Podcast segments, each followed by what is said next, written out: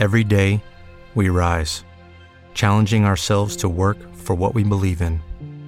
At U.S. Border Patrol, protecting our borders is more than a job, it's a calling. Agents answer the call, working together to keep our country and communities safe. If you're ready for a new mission, join U.S. Border Patrol and go beyond. Learn more at cbp.gov/careers.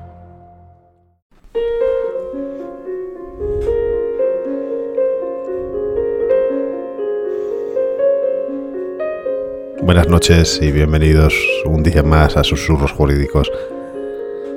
Hoy eh, vamos a hablar de menores, de la jurisdicción de menores, del derecho penal especial para menores, eh, de los procedimientos civiles, los procedimientos de acogida en el contencioso administrativo, de la normativa que les protege, de cómo ejercemos ese derecho especial, de sus especialidades eh, a la hora de mm, trabajar con él, porque son personas muy vulnerables y con una gran capacidad de mejora. Para ello hoy contamos con un abogado especialista muy querido por todos, por todos nosotros, Joaquín Olmedo, abogado de Cádiz, especialista en, en derecho de menores. Sé que todos mis compañeros le consultan a él cuando tienen un problema y la verdad es que es un verdadero placer. No vamos a hablar de toda la problemática que se ha producido en el mes de agosto en, en Ceuta, con las devoluciones de los, de los menores, posiblemente en un programa más adelante. Pero es que este programa estaba grabado mucho antes, estaba grabado en el mes de julio y en consecuencia, pues, pues no entra ese tema. Y bueno, sin más, yo voy a enlazar ya con la primera pregunta que le hacía Joaquín, casi hace un mes, y que hablaba sobre la importancia del derecho de menores. Todo ello sin antes eh, no presentar nuestros colaboradores o susurradores habituales que están aquí con nosotros, Mar, Yolanda, JR e Inma, que, que vamos a examinar a Joaquín. Así que sin más ya damos paso a la pregunta que le hacíamos a Joaquín.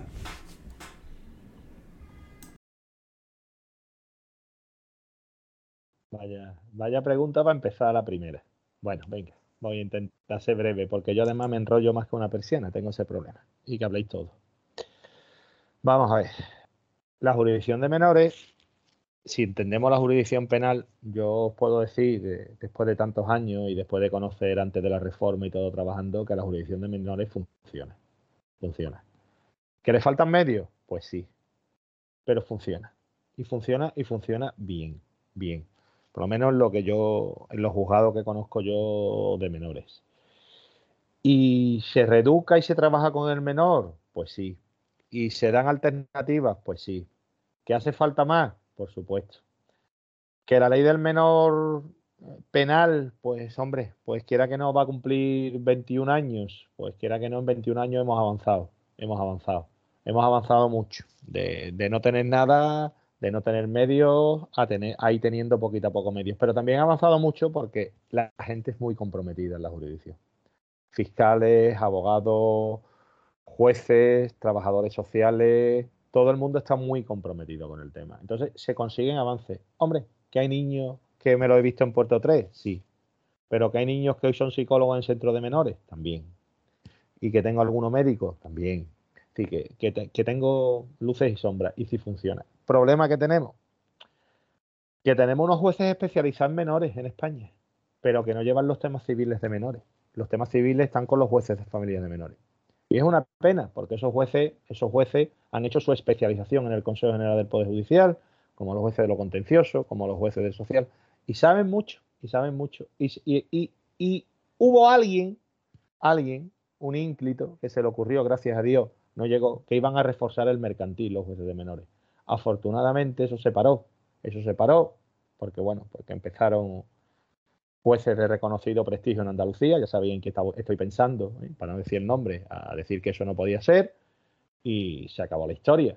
Pero hombre, antes que mandármelo a reforzar cláusula suelo, mándamelo a resolver temas civiles de protección de menores, que saben, que saben, porque los temas de menores, el problema es que no solo hay que ser jurista, los temas de menores, lo bonito que tiene es que actuamos distintos, distintos ámbitos, los juristas, los trabajadores sociales, los psicólogos, y nos retroalimentamos, nos retroalimentamos y son unas patas que si esas patas en la silla falla una, la silla se cae.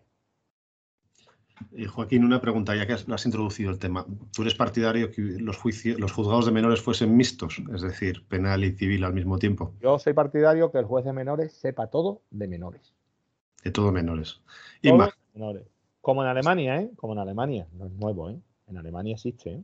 Yo creo que una de las cosas que ha introducido la, la nueva ley integral de protección de la infancia y la adolescencia es precisamente la carencia que tenemos que no va exactamente por donde dice Joaquín, que se creen juzgados mixtos, pero sí que se forme a los jueces especialmente en materia de menores y, protección de la violencia de los menores, introduciendo tanto en, la escuela judicial, me parece recordar, ¿vale? Como, como luego el Consejo General, eh, cursos periódicos anuales en los que se ofrezca la formación especializada a los jueces en menores. O sea que sí que es cierto que las nuevas promociones, si lo hacen, porque bueno, esto ya lo veremos, pero la ley sí lo recoge, que los nuevos, las, nuevas promociones que se formen de jueces se supone que van a estar especializados o, formados en menores para que cuando lleguen a los juzgados pues no nos encontremos este problema que estás diciendo. Hombre, no es la solución a lo mejor, pero bueno, algo, algo avanzamos. Yo creo que, que en cuanto a la parte civil que decimos, pues cualquier juez que se formen las nuevas promociones y está especializado, cuando lleguemos a, los juzgados de primera instancia y nos encontremos con un juez, se supone que va a tener la especialidad en cualquier juzgado civil. Veremos. Yo, pues volvemos, volvemos a lo mismo de siempre. La luego la ley, pues muy bien, el papel lo aguanta todo, pues se va a implantar, no se va a implantar, hay medios para hacerlo. Creo que esta parte sí, o sea, entiendo que, que quizás es la más sencilla, ¿no? Meter formación en. Pero el problema, el problema, más si me permite, es que la parte civil es más complicada. Porque la parte, vamos, en materia penal tenemos una ley penal, que es la ley del menor, que como norma procesal, ¿vale? Es la norma procesal, y tenemos después los tipos penales en el Código Penal, ¿vale? Y le aplicamos las medidas y de la ley procesal. Eso lo tenemos claro, ¿no? Lo tenemos claro. Aparentemente que la instrucción en la fiscalía, el juez es un juez de garantía, para pruebas y para ciertos, que, que es un juez de garantía. Después el juez te actúa en la fase intermedia, como cualquier juez, ¿vale? Con el juicio, abierto el juicio oral, te dicta la sentencia, y después el juez actúa además como juez de vigilancia de menores porque es el que controla las medidas. ¿vale? Pero en el tema civil es distinto. ¿Por qué? Porque en el tema civil inciden las administraciones. Entonces, al incidir la administración, las administraciones, a la hora de las tutelas, estoy hablando de las tutelas, de las medidas de protección de menores, de las preadopciones, de la retirada de los menores, estamos en un procedimiento administrativo, con plenas facultades de la administración, puras y duras. Señores, puras y duras, con facultades de hasta llamar a la policía, la policía para recoger a los menores. ¿Y qué hace la jurisdicción civil? Revisar, revisar esas medidas administrativas sobre el sustento legal de las normas del Código Civil, pero razonable administrativa, y algunas no están ni motivadas y se hace a posteriori con los niños retirados. Es decir, no hay un control judicial previo de esas resoluciones administrativas. Porque en teoría el fiscal es el que debe revisar, pero el fiscal solo se limita a dar el visto. ¿Me entendéis, no? Con lo cual, vamos al juzgado, vamos al juzgado mal, porque ya vamos al juzgado de familia con algo habrán hecho nuestros clientes. Cuando le han quitado los niños y los clientes sin los niños, y meses y meses sin los niños, y años sin los niños. Y sabéis cómo están los juzgados civiles. Y me estoy acordando ahora de una señora de Almendralejo, eh, muy, muy cerquita de vosotros dos. Se supone que es, otra parte de la que de la que han reformado también. Se supone que han que van a intentar que se que, los, que los procedimientos se acorten, pero si no tenemos medios de los juzgados no se van a acortar. Que no, que no, que son procedimientos y además con otro problema, 780 ley de enjuiciamiento civil. Se tienen que acumular todas las resoluciones. Ojo, hay juzgados que cuando son dos menores o tres menores de una misma familia, no te acumulan, no te acumulan y retiran dos, tres y Dios quiera que tú no tengas un antecedente de una abuela que le hayan quitado un menor, porque también puede ser base para quitarte a tu hijo. Es decir, la situación, de verdad, aprovecho para deciros que es muy, muy dantesca, ¿eh? muy, muy dantesca. Pero a nivel nacional, ¿eh? no solo, no es una cuestión, porque ahora mismo estoy teniendo un tema de León y otro de Ávila que vamos apañados. Andalucía, sin comentario. Euskadi, tres cuartos de lo mismo. Y aquí... Joaquín, vamos a, vamos a, vamos a centrar la, historia. Venga, venga, venga, perdona. no, no, no, si te parece, porque em, para que entienda la gente de qué estamos hablando. Claro. Eh, por, un lado, em, sobre todo en la pandemia, en menores hemos visto una evolución en, los asuntos penales por, por el encierro. Em, eh, se me ocurren mil cosas, utilización eh, errónea de las redes sociales con determinadas amenazas, gestión de la frustración muy mala con utilización de determinadas cosas que no pueden utilizar. Y ahora viene la salida, el efecto salida, que vamos a ver un, porcentaje de violencia, eh, un aumento en la violencia en menores, yo creo que bastante importante debido a las situaciones de alcohol en, en las fiestas y que llevan encerrados un año y medio. Aparte de esto, un poco también tenemos que hablar de lo que estabas eh, adelantando, que son las acogidas, ¿no? las, em, las situaciones en las que posiblemente haya fallecido el padre, la madre, no tengan em, a nadie que les tutele y haya que elegir eh, a un tutor o un centro que les tutele, ¿no? Me imagino que es un poco. Entonces, em, podemos empezar por una de las dos materias, o por la materia puramente civil, que es lo que estabas hablando, que que yo lo que he interpretado es que si hay dos o tres hijos, son procedimientos cada uno distinto, ¿no? Básicamente, y entonces tenemos el problema de que es un absurdo. Mm. Porque mm. lo normal es que eh, lo hemos visto en miles de películas de niños, ¿no? Que los niños se vayan juntos a, que no separen a la familia, a los niños. Y, se nos rompe el corazón con las películas, y eso está pasando aquí, por lo visto. Las películas, las películas son películas. Ya. Las películas, las películas reales dan para más guiones. Ya. Creerme, dan para más guiones. Dan para más guiones, para muchos más guiones. Porque aquí hay otro tema, aquí hay otro tema. Y es todo el dinero que se mueve con las familias de acogida y demás que están con los niños. Y ese dinero no se emplea en las familias biológicas y en apoyar a las familias biológicas. Y las causas de eso desamparo, porque, bueno, la gente no lo entenderá, pero hay una cosa que se llama Carta de Convención de Derechos del Niño, ratificada por todos los países, ¿eh? por todos los países. ¿eh? Es el tratado más, más convalidado del mundo. Y que nosotros lo tenemos, lo tenemos, bueno, lo tenemos. Y una de las cosas que habla es la no separación del menor de su familia biológica, salvo causa excepcional y su derecho a reintegración. ¿eh?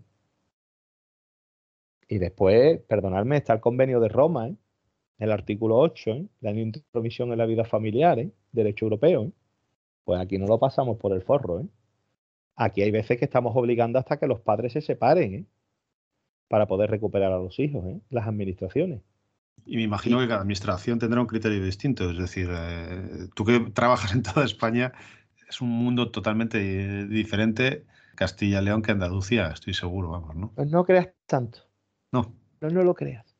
Vamos a ver, eh, yo donde me estoy encontrando ahora mismo alguna lucha más gorda es con, Euskadi o con el País Vasco, lo digo en castellano y en vasco para que nadie se me, se me moleste, no tengo ningún problema, eh, donde las resoluciones administrativas no están ni motivadas, remiten a un artículo de la ley y eso es lo que hay. Bueno, ahí tengo cuatro procedimientos que no sé qué me dirán, porque por lo visto hasta ahora no se estaba planteando. Usted, una resolución administrativa la tiene usted que motivar. La tiene usted que motivar y usted me tiene que decir por qué me quita a los niños. Bueno, pero en todo caso entiendo que, las administraciones siempre eh, lo que velan y lo que buscan es el interés superior del menor, es la protección del menor. ¿Y después podrán, el superior del menor? Eh, después podrán, dependerá del asunto, del caso, ¿no? No, no, dímelo, he tenido, pues lógicamente que cualquier cosa que beneficie al menor debe estar por encima, ¿no?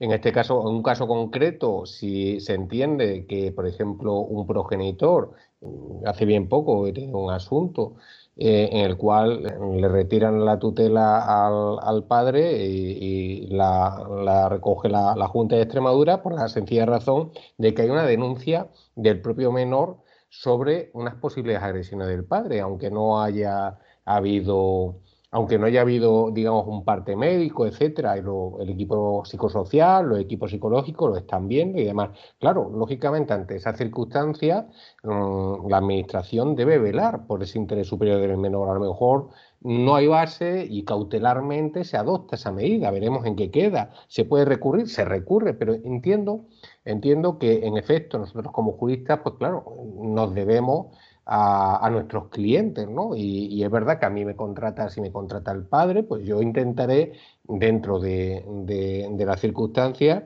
pues velar por los intereses del padre en el sentido, y siempre, siempre, ojo, ¿eh? yo cuando estoy hablando de menores, cuando estoy en menores, siempre eh, tengo como trasfondo el interés del menor, ¿eh? ojo, incluso aun cuando me contrate el padre, yo si viese que es una, una barbaridad y que yo supiese que hay un eh, una, situación eh, en la cual pues, no, es sostenible, yo pues, personalmente yo no, no cogería ese asunto. Pero dicho esto, ya luego todo se puede luchar jurídicamente.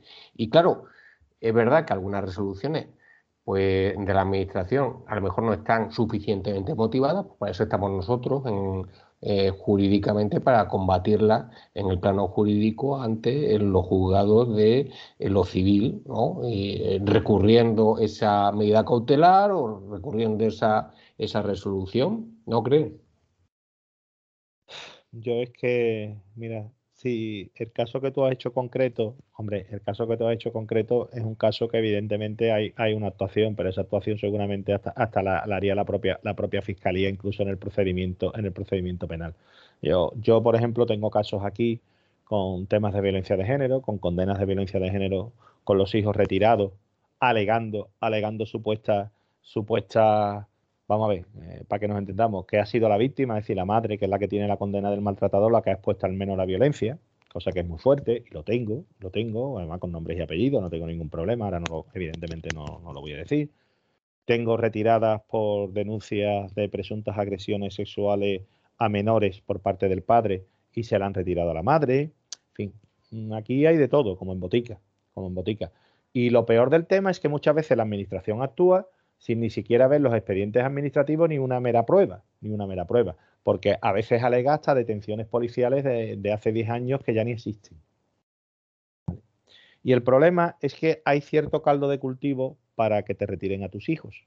Y un caldo de cultivo, por ejemplo, es pedir ayudas sociales, un caldo de cultivo es no tener empleo, un caldo de cultivo, es decir, que normalmente además suelen, suelen ir a la, a, la, a la parte más débil. Y ahora te, hago yo un planteamiento, el interés superior del menor, que nuestro Tribunal Supremo sigue diciendo que es un concepto jurídico indeterminado. Espero que alguno de los recursos de casación que estoy planteando prospere y de alguna vez, alguna vez, porque no estoy de acuerdo con el Tribunal Supremo, evidentemente, porque el concepto jurídico está totalmente determinado en la Convención de Derechos del Niño y en el artículo 2 de nuestra ley 23-2015, que dice lo que es los derechos del niño, con lo cual ahí está el interés superior del menor, que se respeten estos derechos. ¿Eh? Esa, es mi, esa es mi teoría. ¿Vale? Entonces, dicho esto, si al niño, si yo si el niño está sin sus padres y está dos años y tarda el juicio, pues son dos años que está desapegado de sus padres. Y después me dice el Tribunal Supremo, como me dijo en el 2007, que hombre, que por mucho que cambie la familia, y todavía el Tribunal Supremo, y, lo critico, y lo, y lo, critico porque creo que lo podemos criticar. Sí, el Tribunal Supremo no me puede en el 2021 con unos cambios legislativos aplicarme una sentencia de 2007 y me la sigue aplicando. Sin problema, sin dolor. ¿Qué pasa? Que ahora te voy a unir los desamparos con reforma.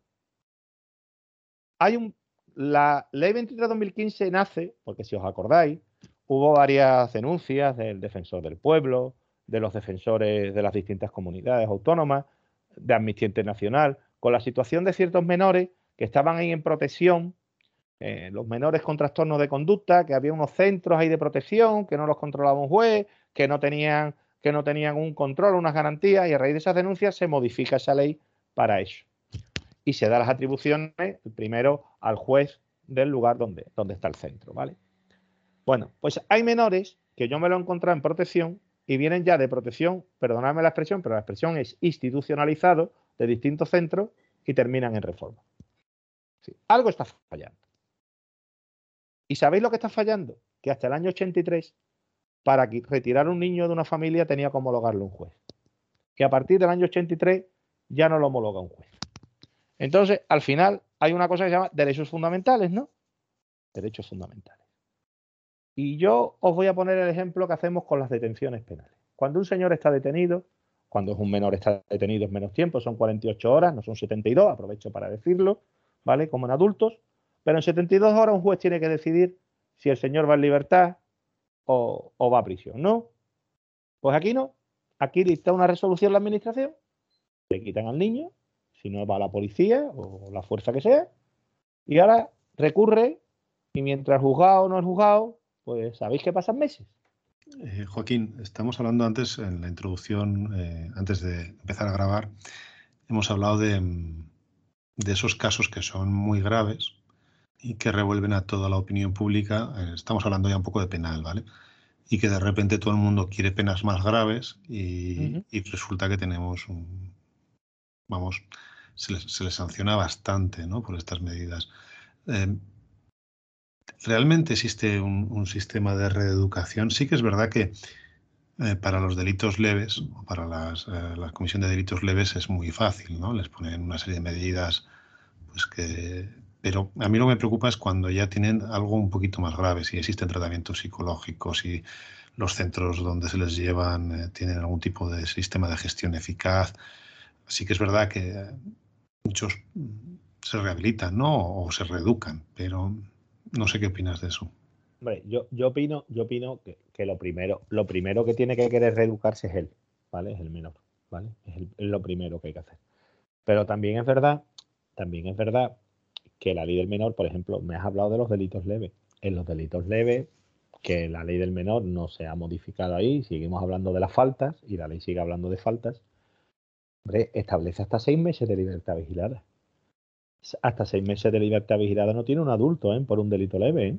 ni mucho menos, ¿eh? ni mucho menos. ¿eh? Y, la, hombre, la libertad vigilada, evidentemente, no es una medida de internamiento, pero tú tienes tu libertad controlada, porque tú te tienes que someter a un programa de un, educador, tú tienes que ir con el educador, tiene que el, el educador está pendiente de ti, si no la cumple, haces un quebrantamiento y te cambian la medida, y hombre, la medida si es un delito leve, te puede llevar hasta cuatro fines de semana en un centro de internamiento de menores. Con lo cual, eso en un adulto me parece a mí que no, ¿eh? Y estamos hablando de un delito leve.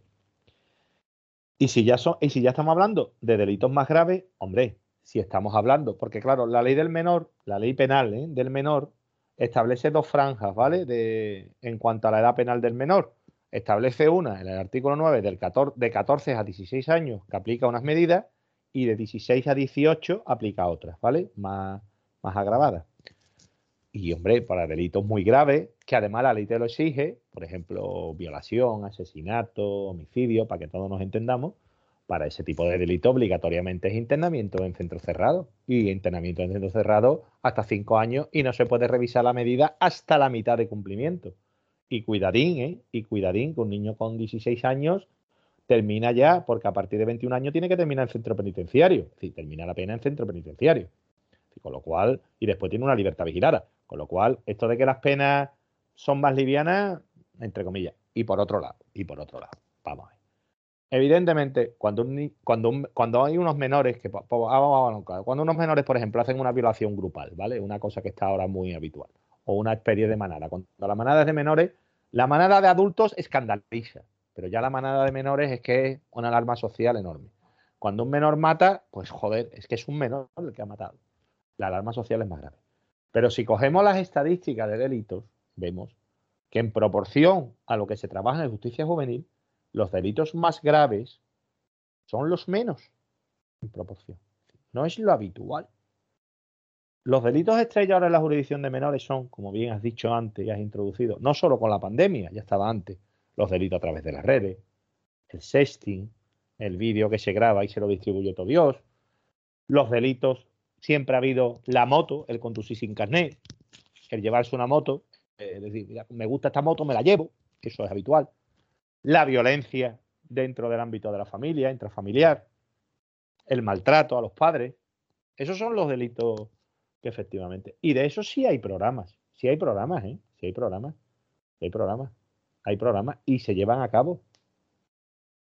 Eh, en mi época había uno muy habitual que era cogerle el coche a tu padre, ¿no? Y, y, y conozco varios casos que al final no terminaban en nada, pero siempre había una responsabilidad civil porque les pillaban por el golpe, ¿no? el tema, cuando yo no sé eh, si lleváis eh, menores eh, Yolanda, JR o Inma, eh, la llamada de los padres es la que nos llega. Muchas veces cuando te llega un menor con un delito, Joaquín, ¿cómo lo gestionas? ¿no? Haces la entrevista por privado, haces la entrevista conjunta, porque el padre generalmente, o la madre, o los padres están con un susto en el cuerpo porque les ha llegado una carta del juzgado de, menores. Eh, y entonces suelen ser temas muy delicados porque se piensan, ojo, cuando hay muchos perfiles de menores, pero imagínate un, introvertido, porque los extrovertidos eh, podemos hablar también de la destructuración familiar, ¿no? Es decir, muchas veces qué es lo que hay detrás, ¿no? Pero bueno, ahí te, dejo esas dos, esas dos eh, opciones y luego le doy la palabra a Oima, luego la coges tú directamente. No, yo, vamos a ver, yo, el problema de cuando gestionamos un tema de menores, vamos a ver, conseguimos, conseguimos con esfuerzo y sacrificio, porque todo hay que conseguirlo con esfuerzo y sacrificio, los letrados estamos acostumbrados a que todo nos cuesta. Conseguimos tener un, cuando conseguimos tener un juzgado de menores digno en Cádiz, que nos costó, conseguimos tener una sala de togas dignas, conseguimos tener una sala de togas dignas, que ahora con la pandemia la hemos tenido que luchar porque no la han querido pillar. ¿vale? Por, el tema tal, pero bueno, hemos conseguido otra dentro de la fiscalía. Bueno, pues vale, ha habido que negociarla. Entonces, en esa sala yo me suelo entrevistar con el menor en privado y después me suelo entrevistar con los padres. Pero bueno, yo soy el letrado del menor, es decir, no soy el letrado de los padres. Soy el letrado del menor y a veces puede haber intereses contrapuestos. Entonces, soy el letrado del menor. Lo que sí, hombre, lo que sí hay que tener, lo que sí hay que tener claro cuando estamos sobre todo en el ámbito penal es tener claro que cualquier cosa no es delito. Entonces, hay veces que muchas veces los padres van buscando en la jurisdicción penal algo, porque es que no saben qué hacer con el niño, algo que no se, no se le está dando desde otros ámbitos, que se lo tienen que dar, pero no se lo dan. Entonces, ahí es donde está, ahí es donde está el key. Cuando el niño tiene cuando está claro que se ha cometido un delito, pues está claro, ¿no? Y bueno, hasta se, se arregla con la fiscalía rápidamente una conformidad, ¿no? Pero cuando, cuando no hay que tener muy claro que tú eres el abogado de... Que, que como me dicen algunos, hombre, es que al niño le viene bien la medida. Bueno, al niño le viene bien la medida si el niño ha cometido un delito. Si el niño no ha cometido un delito, no le tiene que venir bien la medida. Es decir, eh, eh, eh, el, primer, el primer derecho de, de, cualquier persona es su presunción de inocencia ante un procedimiento penal. Sea menor o no sea menor, los menores no son de peor derecho que los adultos en los procesos penales. Tienen los mismos derechos. Eso es lo que te decía yo un poco antes de que entráramos, que te comentaba. Yo con la jurisdicción de menores siempre digo que es una de las que mayor mm, más, hace falta la presunción de inocencia. Estamos tan empeñados en reeducar y resocializar. Yo mm, recuerdo mucho un tema, quizás mi primer tema de menores, que no fui a negociar con la fiscal, eh, que yo le pedía, me pedía un, dos años de internamiento o algo así, y terminé con un año de libertad vigilada porque encontré de alguna forma, no recuerdo muy bien, en un artículo que podía bajar aquel delito tal, tal. Y la fiscal me miró y miró el artículo que yo le dije y de repente me mira y me dice, tiene 17 años, te lo voy a dar, porque este, el siguiente es en la cárcel. Así, esa fue mi primera experiencia en menores. Fue horroroso, pero la sensación cuando llegas a menores es que están tan empeñados en, en, bueno, en reeducar a los menores para que cuando sean mayores no sean un delincuente pues que entras con presunción de culpabilidad más que presunción de inocencia cuando entras en los juzgados de menores. Luego, en cuanto al tema de cómo me entrevisto yo con ellos, pues es que en Cáceres, mm, cuando no estoy en el turno de oficio, es en el pasillo, sin paz. Yo, en menores, yo creo que soy más una institutriz que una abogada. O sea, yo, yo me entrevisto con, con el niño, pero yo le echo una bronca a los padres y a los niños que es para verme. O sea, yo me pasa como a José Ramón, creo que si el interés superior del menor y mi trabajo como abogada es defender a un menor, lo que tengo que hacer, eh, pues cuando realmente veo que hay un problema, es explicarle no solo cuál es la situación jurídica, sino por qué está allí y que lo entiendan bien y que lo entiendan claro. Y a veces eso se produce en que, pues, que acabo echando una bronca, pues como si fuera una profe. Y, esa sensación tengo mucho cuando hablo con ellos. También te digo que luego tengo la suerte que los niños, mm, bien, lo llevan bien. Y, luego también otra cosa que me pasó mucho cuando, cuando empecé en la jurisdicción de menores es que yo pensaba que los del equipo técnico le daban un botón y salían por lo de la desestructuración familiar que dice, que dice Willy.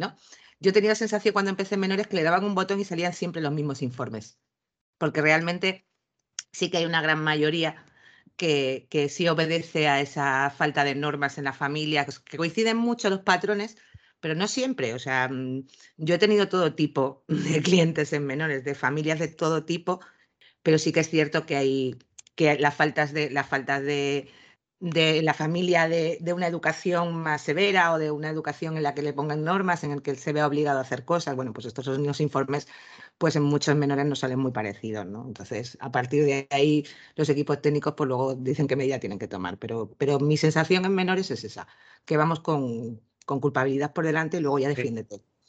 Claro, y es que no puede ser yo, estoy de acuerdo, ¿eh? yo estoy de acuerdo y tengo la misma sensación desde que inicié, me inicié en esa jurisdicción hace años.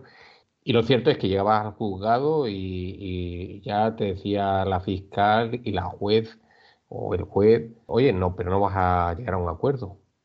Digo, pues no, no, no voy a llegar a un acuerdo. Pero ¿cómo es posible que no vaya a llegar a un acuerdo? Porque tal porque la medida que te propone la fiscalía es buena para el menor, digo, bueno, pero mm, es más importante ¿no? Eh, defender la presunción de inocencia cuando el propio menor me está diciendo que no ha sido. ¿Cómo vamos a castigar, abro comillas, cierro comillas, a un menor? Eh, ¿Y qué forma de impartir justicia le vamos a, proyectar a ese menor si le estamos acusando y le condenamos directamente, aunque sea una medida muy leve, por algo que no ha cometido.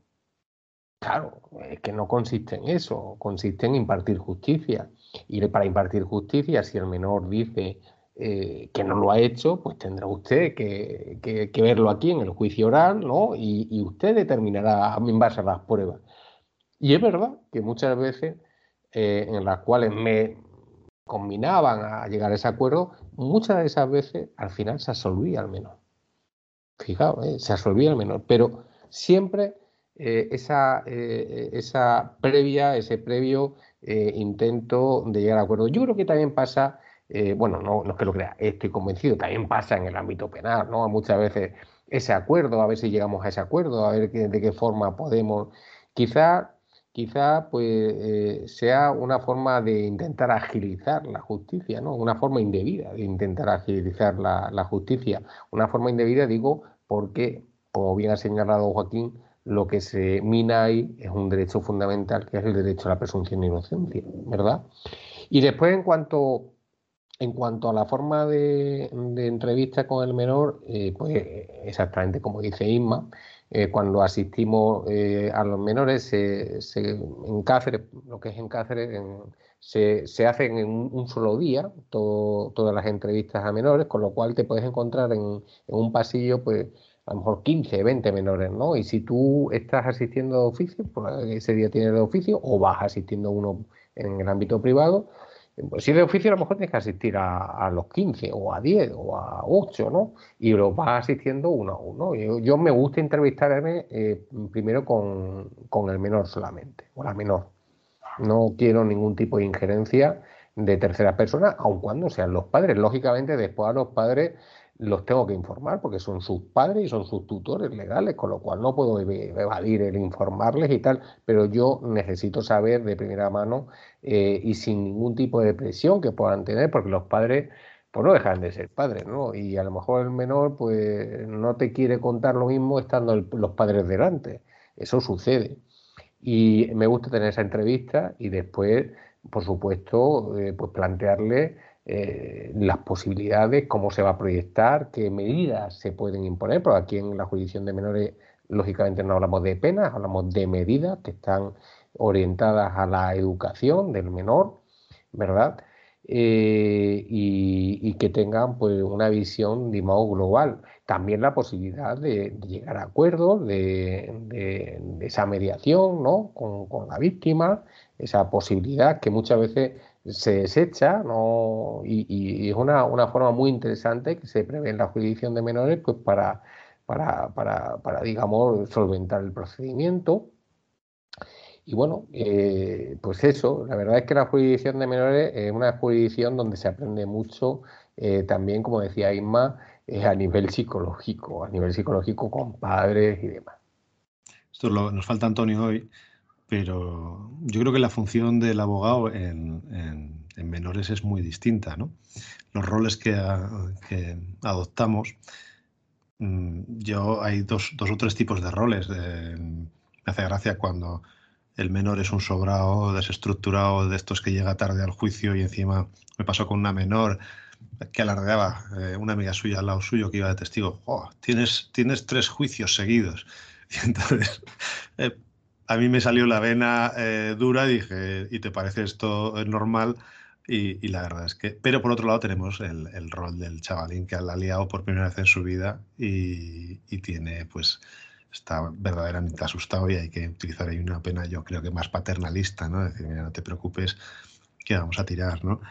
Y luego está la vena de los abogados, y esto lo voy a decir con mucho cariño, ¿eh? que no han llevado menores en su vida y que convierten el... Voy a poner un ejemplo, ¿vale? Yo recuerdo, yo recuerdo hace ocho años o nueve años unos chavales que habían ido a una, propiedad abandonada y habían robado palés. Palés abandonados. Se habían cascado una caseta que habían hecho hasta los cimientos, espectacular, en, un, en un pueblo. Cuando yo entré a la primera declaración, había ocho abogados en la declaración interrogando a los chavales, porque el que había denunciado había dicho que esos palés costaban 600 euros, no costaban ni 20.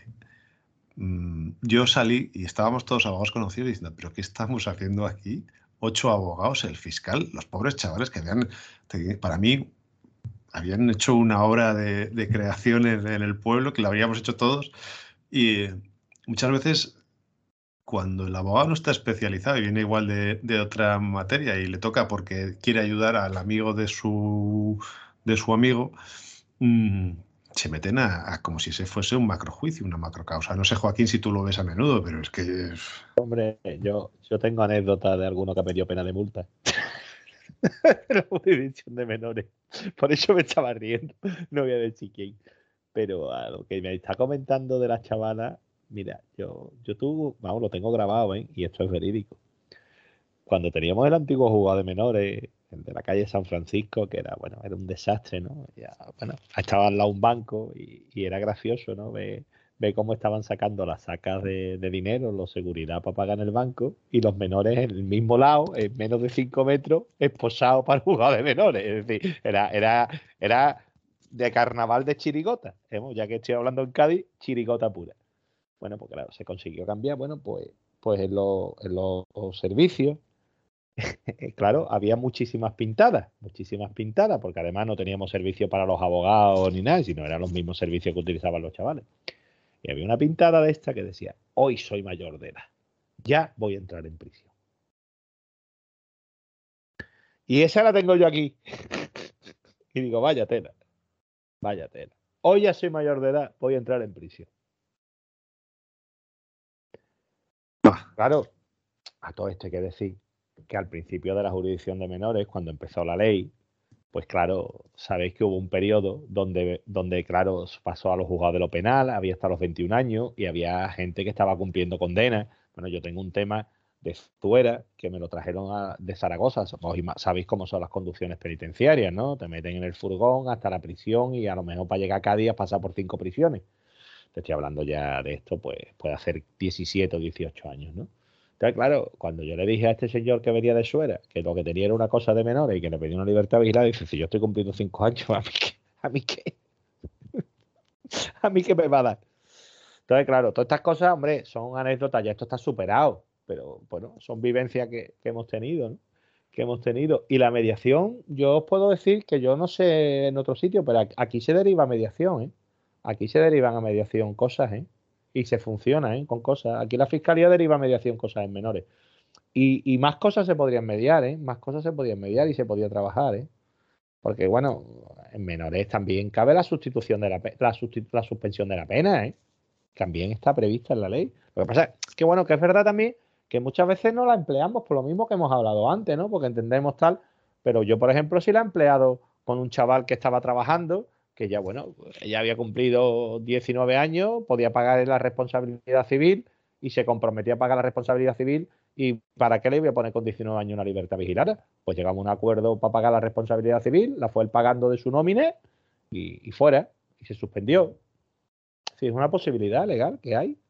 Lo que pasa es que muchas veces tampoco los permisos en menores, también se pueden pedir permisos a los menores que están en los centros, que de hecho ahora una de las últimas reformas, que ya, que ya va ahí en una reforma que va a haber de, la ley, que hombre, ya, Mar, eso sí, lo, eso sí que lo vamos a vender, Eso Arcadeca no lo han, no lo han comprado. Es decir, eso es nuestro también. Y el Colegio de Madrid. Y la han traído tal como lo redactamos en Arcadeca, en la subcomisión de menores, hombre. Pues, ¿qué quiere que os diga, no? Pues mira, no es por darnos la de nada, pero, pero algo estaremos haciendo bien. Y entonces ya a los menores se les va a poner eh, el mismo letrado. Vamos a hacer una reforma legal, vamos, que nos va a afectar a todos, donde ya en el turno de oficio, cuando nosotros llevamos al menor, en la ejecución, cada vez de un permiso y demás, lo vamos a poder declarar y lo vamos a poder cobrar. No sé después cómo lo gestionarán las distintas comunidades autónomas, pero nos lo van a tener que reconocer en el baremo. ¿Por qué? Porque vamos a tener una defensa efectiva con esos chavales que a lo mejor piden los permisos, se les deniegan y, hombre, que el chaval recurra el permiso ante el juez, pues no es lo mismo que lo recurra el chaval que se lo recurra el abogado, ¿no? Hay una, está en la reforma de la, nueva ley de protección del menor, está la, la, reforma de la ley de justicia gratuita. Para los mm. que estamos en el turno, los, los, se van a recoger más derechos de los menores para que puedan tener esa asistencia que tú estás diciendo. Se recoge ya en esa parte. Es decir, que algo, que algo, algo hacemos. Después, por ejemplo, mira, estamos informando para que en los temas de protección se nos nombre letrado, es decir, se nombre un letrado para defender desde el minuto uno, incluso hasta el menor, porque el menor también se puede oponer a sus, a sus propias medidas de protección, incluso que se nombre el menor. Eh, me vaya a permitir un inciso, las leyes autonómicas son geniales. Yo el otro día, mira, me está estudiando la de Castilla y León y es, es buena. La del País Vasco es genial, pero el problema es que hay que implementarla. Es que nos recogen hasta el abogado del niño. Señores, vamos a implementar lo que tenemos, vamos a dotar medios, vamos a hacerlo. Vamos a crear esos turnos específicos en los colegios de abogados, de profesionales, para defender a los niños. Bueno, en, la mayoría de los colegios hay turno especial de menores, ¿no? Sí, sí, pero, pero vamos a aprovecharlo más, es decir, vamos a exprimirlos. Lo que pasa es que sí que es verdad que yo por lo menos la experiencia que tengo en Burgos no hay un volumen excesivo de menores, de, de asuntos de menores. Entonces, la especialización en concreto que puedes tener tú, Joaquín, es complicada, ¿no? No sé, Mar, en Sevilla cómo, estáis, pero en... En Sevilla tenemos turnos especializados en menores y además Joaquín lo conoce bien. Aparte de que tenemos comisión en todas las provincias andaluzas, tenemos, como bien ha nombrado Joaquín, y yo voy a aprovechar para meter la cuña porque es verdad, tenemos una comisión en el Colegio Andaluz de Colegio de Abogados, en el CADECA, tenemos comisiones específicas de cada uno de los turnos específicos.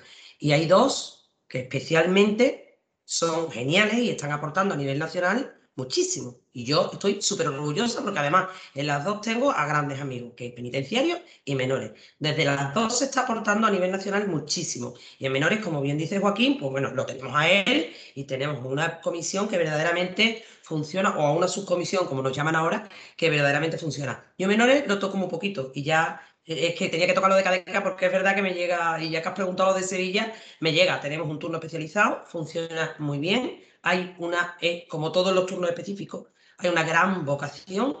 Y yo creo que es que Menores además tiene una particularidad y, es la, la, bondad. O sea, yo creo que estar en Menores es creer en el ser humano, porque es creer de verdad en la rehabilitación de, de una persona y creer que reeducándose la persona ya no va a delinquir más. Por eso tiene esa idiosincrasia de una vez ha cumplido la mayoría de edad, lo que ha pasado para atrás, ha pasado para atrás y no nos va a contar y no nos va a contar como expediente. Yo creo que Menores tiene eso, tiene un chip especial de creer en el ser humano y de creer que la reeducación sirve. Y, y, yo enlazo esto, claro, yo he dicho, toco poco menores, yo los menores los toco en los procedimientos de familia mucho. Y yo soy muy pro menor. Yo he llegado a decirle a clientes en familia, oye, eso no es bueno para tus hijos y yo eso no lo voy a hacer. Soy así y quizás me equivoque, pero yo entiendo que con los niños no se juega. Es mi frase y la mantengo y la llevo a cabo. Con los niños no se juega. Luego en el ámbito administrativo, mm, pues lo he tocado muy poco, porque de hecho si tengo alguna duda, llamo aquí a nuestro querido Joaquín para que me ayude y me la resuelva, porque yo soy incapaz. Pero como en el ámbito penal sí que toco algo en menores, pero sobre todo toco ya al que tiene 18 años y un mes, hay un tema que yo le quiero poner aquí a Joaquín delante y que a mí me preocupa mucho. ¿Qué diferencia hay entre un niño que comete un delito con 18 años menos 4 meses a un niño que comete un delito con 18 años y 3 meses? No tenemos en la ley nada que pueda proporcionar eso, porque es que no vale que tú demuestres o no demuestres la, la madurez que tenga el niño. Directamente, ¿tiene 18? Eres del juzgado de mayores, tienes menos de 18, eres del juzgado de menores. Y creo que ese es un tema que nos falta por pulir, ¿eh? Eso, eso es criterio, eso es criterio biológico, como bien estás diciendo, puro y duro. Mm, si tú has cumplido hasta incluso hasta la hora de nacimiento, porque incluso en el tema famoso de la lacrana, que me imagino que os acordáis, con los dos menores y demás, se pidieron hasta las partidas de nacimiento para comprobar las horas, ¿vale? Para ir de hora a hora para ver si había cumplido o no había cumplido la edad, ¿vale? Vamos a ver, eso sí, cuando Félix Pantoja, que fue uno de los pioneros de la ley del menor, la ley del menor, la ley 5-2000 nace con unos principios, ¿vale? Entre otras cosas, tampoco había acusación particular. ¿Para qué? Para que los temas de menores no hubiera una vindicación, no hubiera tal. Entró como mala suerte, también es verdad, entró como mala suerte. Y la mala suerte fue que, bueno, que por desgracia debutó en Cádiz, ¿vale? Con el crimen famoso de San Fernando, de Clara y de toda la historia. Después la katana, pues sí tuvo, empezó muy mal, ¿vale? Empezó muy mal. Tener en cuenta también el año que entra la ley. La ley entra en el año 2000, ¿vale? En el año 2000, si recordáis, yo siempre lo digo porque tenemos que tenerlo claro los juristas. Entra una gran reforma que es la procesal civil. Claro, todos los medios fueron para la procesal civil, no para menores. Menores no estábamos totalmente trabajando, pues casi con lo que podíamos trabajar. Y claro, la idea era esa. Y la idea, que voy a lo que iba, es que Félix Pantoja planteó lo que tú me estás planteando, Mar, planteó el tema de los eh, creo que era jóvenes, ¿vale? No hablaba de menores, hablaba de los jóvenes y ampliaba la ley hasta los 21 años. Pero eso se quedó en un inalvis y cuando hubo la reforma, cuando hubo la reforma última que hubo de menores, se abrió y estuvo en vigor un mes porque se le había olvidado. Se le había olvidado tocar ese tema, esa derogación de cuatro años y durante un mes, un mes escaso, estuvo en vigor esa normativa. Curiosamente. Es más, la ley del menor tuvo, tiene el honor de ser una ley reformada antes de entrar en vigor. Porque fue reformada incluso por el tema de la calle Borroca. A cambiar la competencia de la Audiencia Nacional con los temas de, los cachorros del terrorismo, vamos. Tiene ese, En cuestión del cumplimiento de penas, si hay algo, ¿no? Hasta los 21 o algo así. Vamos a ver, en cumplimiento de penas. de, medidas, de, medidas. De medidas, sí. A decir, la ley, la ley establece, vamos a ver, la ley establece que si tú estás condenado con una condena de menores, con una condena de menores, el que sigue llevando la condena de menores hasta su cumplimiento es juez de menores, aunque tú pases a prisión. ¿Vale? Pues aunque tú pases a prisión. ¿Vale? Pero ya eres condenado, sí, sí, pero lo que yo te decía es 18 años y un mes ya eres condenado por, por una instrucción, porque yo recuerdo, recuerdo que me pasó con una chica, ¿eh? tenía una chica que tenía una discapacidad psíquica importante, bueno, no, lo que tenía era una enfermedad mental con un tratamiento que agravaba sus síntomas, bueno, y cometió una serie de delitos con 18 años y 3 meses. Esa niña la tuve yo en el juzgado de, lo, penal. Se desmayó cuando me vio con la toga. Literal, ¿eh? Se cayó. O sea, eso a ella le pudo, es que era una niña. Porque es que, además de tener 18 eh, años y escasos meses, tenía problemas de maduración, con lo cual, no demostrable. O sea, no, no con documentación, evidentemente, pero los tenía. Esa niña tenía una edad mental de 15, 16 años por, por cuestiones de, educación y de tal y de lo que quiera. Pero el caso es que estábamos jugando en mayores a una chica que no era mayor de edad. Y a mí aquello me hizo reflexionar muchísimo, bueno, como todo el penal. Pero, eso especialmente. Pero Mar, vamos a hacer una reflexión del derecho penal. El derecho penal de adultos es un derecho de penas y medidas de seguridad, ¿no? ¿O no? Sí, sí, ¿O no? ¿No es un derecho de penas y medidas de seguridad? ¿Por qué muchas veces vamos a la pena y no a la medida de seguridad? No, gracias a Dios esta niña salió Lo dejo ahí. no, no, pero... pero, lo dejo ahí. Porque ¿cuántas veces nos encontramos con chavales con 18 años que están con sustancias estupefacientes o harto de alcohol? Y normalmente es más difícil encontrar una rehabilitación de alcohol que de toxicomanía. Por lo menos a mí me resulta más difícil en Cádiz. Yo no, sé, yo no sé en otro sitio. Entonces, ver, si tenemos un derecho de pena y medida de seguridad, porque de hecho las medidas en menores se llaman medidas porque están más cerca de las medidas de seguridad que de las penas, ¿vale? Y así se entiende. Por eso un menor, cuando tiene algún, por ejemplo, una enfermedad mental, se le, se le aplica una medida y se le aplica un tratamiento terapéutico, ¿vale? Porque es una, está más cerca de la medida, no es una pena, como bien ha dicho OTR. Pues ¿por qué en adultos no empezamos también a aplicar medidas de seguridad? Y tenemos los medios para las medidas de seguridad. Hombre, totalmente. Iríamos a la finalidad del derecho penal, pero eso, eso, da, eso nos da para siete programas más. Claro, claro, para ahí lo dejo. Eso nos da para siete programas más. Ahí, os lo dejo.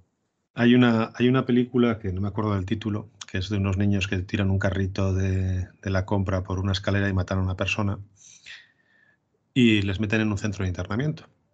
Y no sé si les meten tres, cuatro o cinco años donde sufren de todo, ¿no?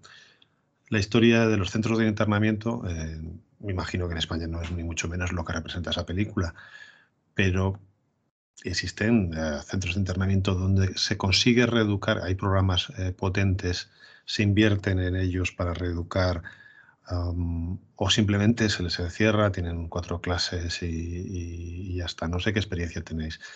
Mm. Depende del centro. Depende del centro, ¿verdad? y depende de la comunidad, de los medios, me imagino. pero es que, es que el problema, el problema es que yo no, yo de todas las comunidades no controlo, pero la inmensa mayoría son centros privados, ¿vale? Son conciertos con centros privados y con entidades privadas, que son los que ejecutan esas medidas. Claro, el problema es que hay distintas entidades y la filosofía de cada entidad ayuda. Por ejemplo, os voy a hablar de Cádiz, ¿vale? En Cádiz tenemos centro de una entidad que se llama Gincho, que también tiene centro en Madrid, Teresa de Calcuta y demás, y de otra entidad que se llama Afanas. Afanas normalmente ha sido más social, dedicada a los Down, bueno, fue una de las pioneras en el tratamiento de los Down. Entonces, todas estas cosas lo llevan un poquito en la sangre. Entonces, los tratamientos con los menores en esos centros de Afanas son, entre comillas, más más benévolos, más familiares, más programas, más los centros más pequeños. Ginso más grande. Ginso suele contratar personal que viene de excelencia de instituciones penitenciarias. Todo, todo eso, hombre, los centros de menores no suelen ser muy grandes, pero un centro de 250 niños no es lo mismo que un centro de 50. Y más, que hayas pedido la palabra. Yo sigo con la reforma. Em, es que me ha recordado la película, la parte de la reforma que, dice eso. Em, y quizás un poco uniendo con lo que decía Joaquín del arma social que nos provocan a veces los temas de menores. Cuando hay un, a ver, en prisiones hay problemas, pues igual puede haber los centros. Una de las cosas que introduce la reforma es que hay unos protocolos de más control de los centros de menores. Por eso digo que, bueno, lo de la reforma estaba muy bien en el papel, luego ya veremos, volvemos a lo mismo de siempre, pero se supone que se van a implementar protocolos de más control en los centros de menores para evitar pues algún asunto de violencia o de abusos que se pueda cometer dentro de los centros de menores. Bueno, todos sabemos que hace poco pues, fue muy sonado un tema de, unos supuestos abusos en un centro de menores en España. Entonces, bueno, pues, al final quizás esa alarma social o, esa protección o la ley integral que lo que intenta es proteger de forma integral, como decíamos, en, la violencia de género, ¿no? A, la violencia de los, de los menores o los adolescentes, pues sí ha contemplado la posibilidad de, de que los centros de menores estén dando disfunciones en los que se debería intervenir más. Mm, bueno, es que teníamos ya protocolos de la Fiscalía ¿eh? y, circulares de la Fiscalía y normas autonómicas ¿eh? de ese control de los centros. A, ver, Joaquín, que la ley está integral, para mí no ha venido de la pólvora. o sea, que, realmente... Yo es que por más leyes muchas veces no es cuestión de leyes, es cuestión de que lo que tenemos ponerlo en marcha. Esto es como, esto es como, como de los, dos piragüistas, ¿no? El equipo español y el equipo japonés. El mm. equipo español hay 25 directores y uno que rema, y en los japoneses hay 25 remeros y uno que, dirige, ¿no? Al final la sensación es que nos derivamos o derivamos mucha energía a los protocolos y poco a los medios. La sensación, ¿no? Mm. Claro, Sí, bueno, pero por otra parte está bien, a ver, la, la, realidad de, este ley, de esta ley es lo que viene diciendo Joaquín. Tenemos una normativa eh, comunitaria y la comunidad europea lleva rindiéndonos a España pues unos cuantos añitos en tema del, del tema de la protección de los menores. Y lo que se ha intentado, y se supone que es una ley, pues con la misma, con la misma intención que la ley integral de violencia de género, ¿no? Meter en una sola ley eh, todas aquellas cuestiones que tienen que ver con los menores de adolescencia no solo en el ámbito penal, sino en un montón de cosas más para proteger a, un colectivo especialmente vulnerable que son los menores, ¿no? O sea, es la función de la ley. Ahora, ¿qué nos hemos encontrado cuando, cuando lo hemos visto? Pues mm, como estamos viendo lo que estamos hablando, que no hemos inventado la pólvora, que lo que hemos hecho ha sido reformar como 10 leyes y, en cada una haber metido algunas cositas, pero que yo mm, vuelvo a lo mismo de siempre, con, que el papel la aguanta todo. Ahí lo tenemos, hay cosas que ya teníamos y que estaban de aquella manera, pues ahora todos las tenemos que, implementar, pero si no hay medios para hacerlo, ¿qué me vas a contar tú a mí? O sea, a mí de qué me sirve ahora que me digas que bueno, lo contaba antes cuando empezábamos, una de las reformas es el tema de penitenciario, o sea, cualquier mm, delincuente que tenga que ver con menores o discapacitados se supone que va a tener que tener un programa de reinserción especial y de formación eh, y sensibilización en prisión. Vamos a ver, pero si estamos en violencia de género, lo tenemos hace años y no conseguimos que nuestros clientes hagan un solo curso para, para, cumplir, además, una, una, una pena que normalmente va aparejada, una medida que va aparejada a una pena, ¿me vas a decir tú a mí ahora que realmente se va a implantar lo otro? Pues si no le ponemos medios económicos y, medios, y medios materiales, pues esto va a quedar en agua de borrajas como siempre. Ahí va a estar en el papel, pero ya está. Y si, me permite, irme un pequeño inciso para que también hablen los demás, que, me siento yo también que estoy hablando demasiado. Vamos a ver, es que no solo es Europa, es que nos examinamos cada cuatro años ante la Convención de Derechos del Niño. Y os puedo decir que la ley 25-2013, 2015, perdón, 23-2015 y 8-2015, eh, gran parte de todas esas denuncias, de esa falta de criterio de los centros terapéuticos y todo, fueron recorridas en Naciones Unidas.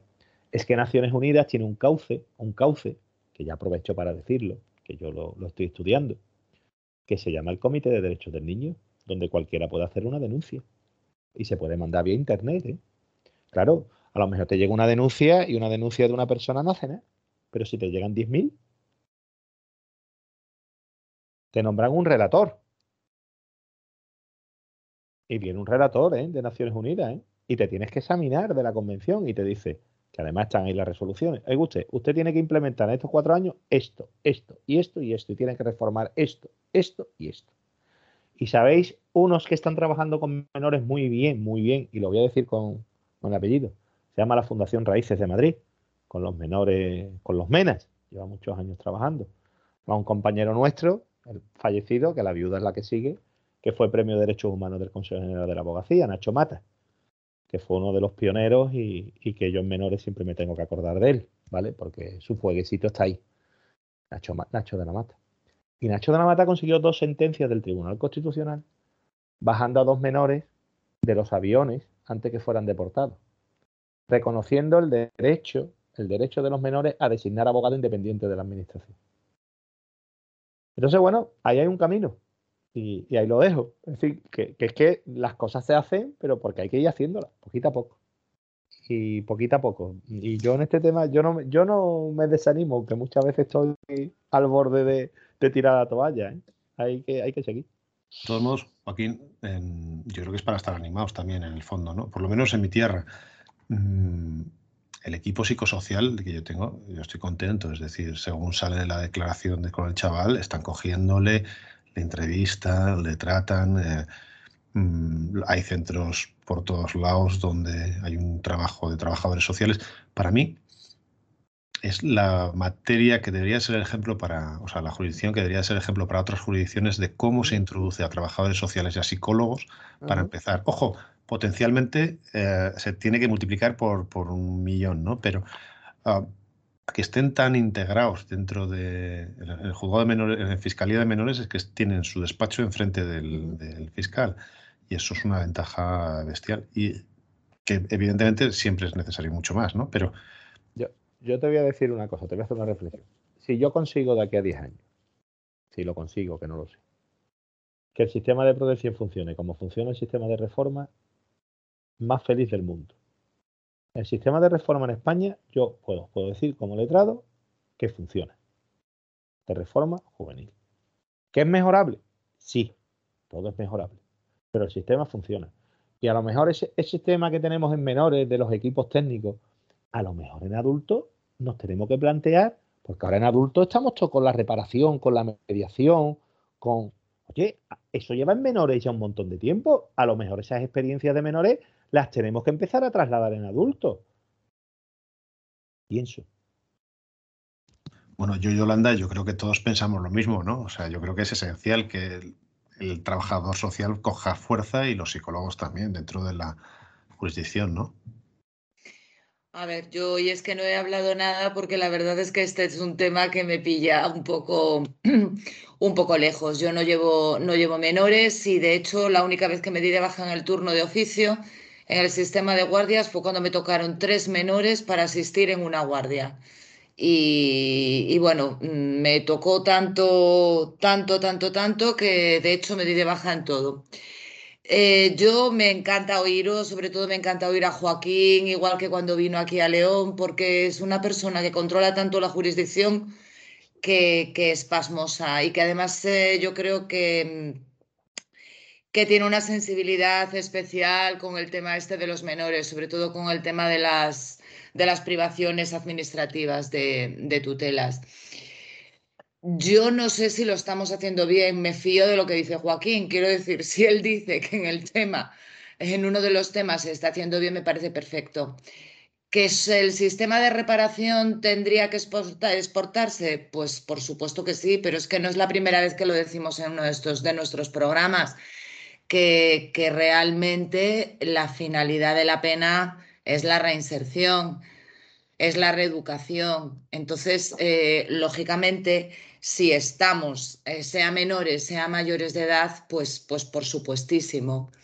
Eh, sí que quiero precisar, por ejemplo, que antes alguien comentó que no se hacen, Inma creo que fue, que no se hacen los cursos en violencia de género. Bueno, pues en León sí se hacen esos cursos de violencia de género. El problema, y además, por ejemplo, juzgado de lo penal de Ponferrada, como condición para la suspensión de todas las penas está siempre eh, la realización del curso de rehabilitación de conductas eh, de una forma o de otra. Por ejemplo, yo tengo alguno con rehabilitación de, conducta sexual, incluso. ¿vale?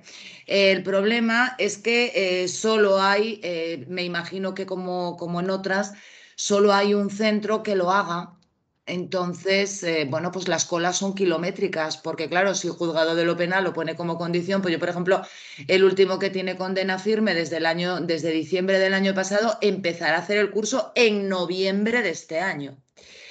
Con lo cual, bueno, pero sí se están haciendo. Y es que estoy de acuerdo con todo lo que, con todo lo que habéis dicho, no puede ser de otra forma. Si la finalidad es la rehabilitación, pues da igual que seas menor, que seas mayor de edad. Por ahí tiene que estar el camino. Y sí que es cierto que, eh, que, se va en el tema de menores, creo que es algo que ya está superado, pero en el tema de mayores no está. La justicia restaurativa eh, tenemos que avanzar por ese camino muchísimo, porque hay muchas veces que a una víctima, pues de un pequeño tirón, de un pequeño hurto, Em, le importa mucho más precisamente el tema de, que le pidan perdón, de que se le restablezca y de que se le reconozca que es una víctima, que ha sido esa víctima de ese delito, que a lo mejor que a esta persona se le condene a cuatro, cinco, seis meses de prisión, que se va a suspender, que no va a entrar. Entonces, pues hasta aquí mi conclusión, porque es un tema del que controlo muy poquito, pero bueno, nada más. Gracias, Joaquín. Y bueno, gracias a todos los demás que habéis intervenido, que sabéis muchísimo más que yo, pero bueno, el maestro es él, lo siento. Pues yo creo que... Los ojos que me miráis, aquí maestro no es nadie, aquí somos aprendiz de todo. Aquí maestro nadie. Aquí Eres nuestro referente, Joaquín, te llamamos todo. dejarse, dejarse de cobeo, que sé que me queréis mucho. Eres nuestro consultor, no digas que no, porque es que todos te llamamos y todos acudimos a ti. Bueno, esa es la realidad eso, eso es así, eso es así. Y por eso te, hemos traído, además, aquí. y, yo encantado, pero qué bueno. Para, los que nos oyen, que, que están empezando por qué hacemos esto, Joaquín es uno de los nuestros compinches. Tenemos un, grupo, mm, por suerte, de abogados de toda España. Tenemos también una fiscal, que es nuestra amiga Susana Gisbert. Y, y bueno, pues la verdad es que es un lujo de grupo porque nos consultamos muchas cosas, igual que nos pasen susurros, pero como cada uno además tenemos un poco más especialización que otras y, nuestro referente en menores para todos es Joaquín. Entonces Joaquín aguanta las llamadas de todos en menores. Así es, así es, tal cual. Claro, no, tenemos que estudiar, nosotros llamamos a Joaquín y Joaquín nos lo resuelve. Un problema, Joaquín. Bueno, y a los demás, ¿eh? que llamamos a todos, pero en menores es Joaquín. En menores es Joaquín. Bueno, pues yo creo que em, Yolanda le ha despedido ya, yo creo. Ha hecho el, cierre perfecto. Joaquín, muchísimas gracias por estar esta noche con nosotros.